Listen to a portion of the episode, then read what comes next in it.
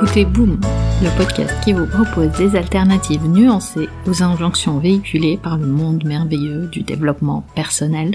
Et je suis Nadia Fulnori. Épisode 48. L'évitement émotionnel. Comment allez-vous? C'est dans du podcast. Dans cette nouvelle saison, je voudrais vous emmener avec moi un peu plus loin pour explorer et nuancer certains concepts. On m'a demandé récemment si les techniques, les outils que je vous transmets ne seraient pas un moyen d'éviter nos émotions. J'ai beaucoup réfléchi à cette question. Vous savez, quand euh, vous traversez une phase un peu ou beaucoup challengeante, quand la vie vous met euh, face à des expériences psychologiques complexes comme le deuil, les séparations, les maladies ou les épreuves, et quand vous vous dites que ça va passer ou que les choses ne durent pas. Ou parfois vous cherchez à calmer votre anxiété ou votre stress par des exercices de respiration. Est-ce que ce ne serait pas une façon comme une autre d'éviter les expériences émotionnelles compliquées? Utilisez ces outils qui sont étiquetés bien-être pour vous dire que ça devrait être autrement. Et certaines expériences difficiles, en réalité, sont ce qu'elles sont. Parfois, on a besoin de les traverser au lieu de les éviter. Et parce que l'évitement à travers des idées, des outils, des concepts, des explications, ne fait parfois que rendre les choses plus complexes pour nous. Alors, la plupart du temps, quand on est dans une posture d'évitement, on va avoir tendance à vouloir changer nos pensées par des pensées positives, pour pouvoir ensuite changer nos émotions ou notre ressenti d'une certaine situation. Mais ce n'est pas comme ça que ça marche. J'en ai déjà parlé dans l'épisode 1. C'est un peu le principe de tout ce podcast, en fait. Et dans l'épisode 1, je vous parlais de la positivité toxique. Ce n'est pas ça. Parce que, d'abord, le but de la vie, ce n'est pas à atteindre un état de bonheur à chaque instant et puis arriver au terminus et s'arrêter et nous ne sommes pas censés être dans un même état émotionnel ou physique tout le temps. Vous voyez, même au niveau physique, parfois vous êtes fatigué, parfois vous êtes reposé, parfois vous dormez, parfois bonne partie de la journée vous êtes réveillé. Et tout ça, en fait, ça fait partie de l'expérience humaine. Et ces instants émotionnels positifs ou négatifs ne durent jamais éternellement et sont impermanents par définition. Une émotion a toujours un début, un pic et une fin. Mais comme les outils de développement personnel nous sont vendus comme un moyen nécessaire pour notre bien-être, on fait souvent la confusion et nous avons cette idée que nous aimerions être heureux tout le temps et que c'est le moyen pour qu'on soit heureux, serein, sereine tout le temps.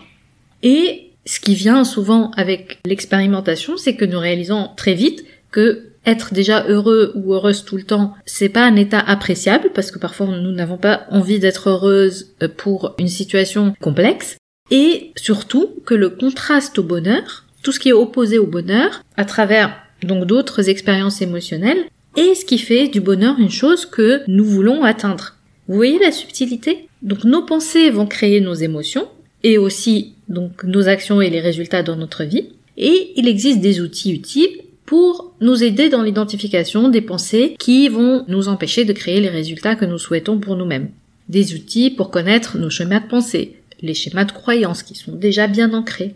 Il existe des techniques pour observer tout cela sans jugement. Mais il y a aussi certaines choses qui ne sont pas forcément créées par nos pensées ou par des pensées que nous pouvons contrôler à tout moment. Un enfant qui tombe malade, un environnement de travail toxique, des injustices, des discriminations, tous les événements traumatiques qui ne sont pas obligés de nous servir d'apprentissage.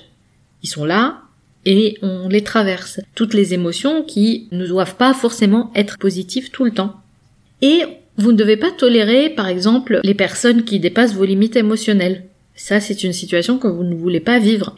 Et si vous, ressentez un inconfort à un moment donné, ce n'est pas parce que vous disposez d'un arsenal de méthodes que vous êtes obligé de les utiliser, encore moins de leur demander de vous rendre heureuse.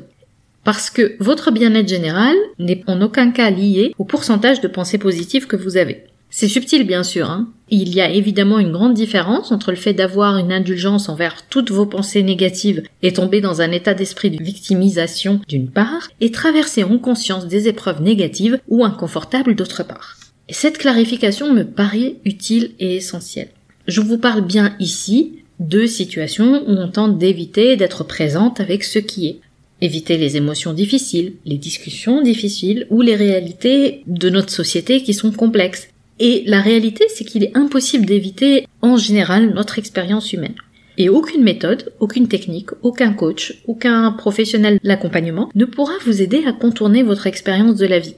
Il y a des émotions inconfortables évitables, car elles viennent de vos schémas de pensée conscients ou inconscients, de votre conditionnement, de comment vous avez été socialisé, et celles-là, elles sont optionnelles.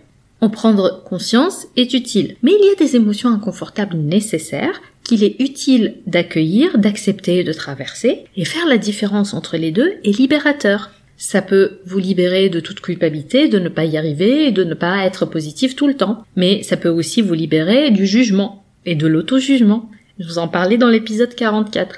Alors, à chaque fois, posez-vous la question quand vous traversez des émotions inconfortables, est-ce que cette émotion est utile pour moi en ce moment? Et est-ce que l'éviter? Me permet de développer une forme de compassion pour moi-même et pour les autres Pour conclure, rappelez-vous que ce n'est pas parce que vous appliquez les bonnes méthodes que le bonheur vous est dû. Vous retrouverez les notes et les liens vers les références citées dans l'épisode sur boom.sofrelab.com. J'ai hâte de vous parler vendredi prochain sur votre application de podcast préférée. En attendant, nous pouvons continuer la discussion. Vous pouvez me retrouver sur mes réseaux sociaux via nedia.sofrelab.com. Ah, juste une dernière chose. Je compte publier des épisodes supplémentaires en bonus de façon moins régulière. Meilleur moyen de vous assurer de ne rater aucun épisode est de vous abonner sur la plateforme de votre choix pour recevoir une notification à chaque fois que je mets en ligne un épisode. Et si ce podcast résonne en vous, vous avez plusieurs moyens de le soutenir, juste en en parlant autour de vous, en le partageant sur vos réseaux sociaux ou en mettant 5 étoiles sur Apple Podcast et un petit commentaire. Ça fait toujours plaisir. Un grand merci pour votre soutien et à très vite sur Boom.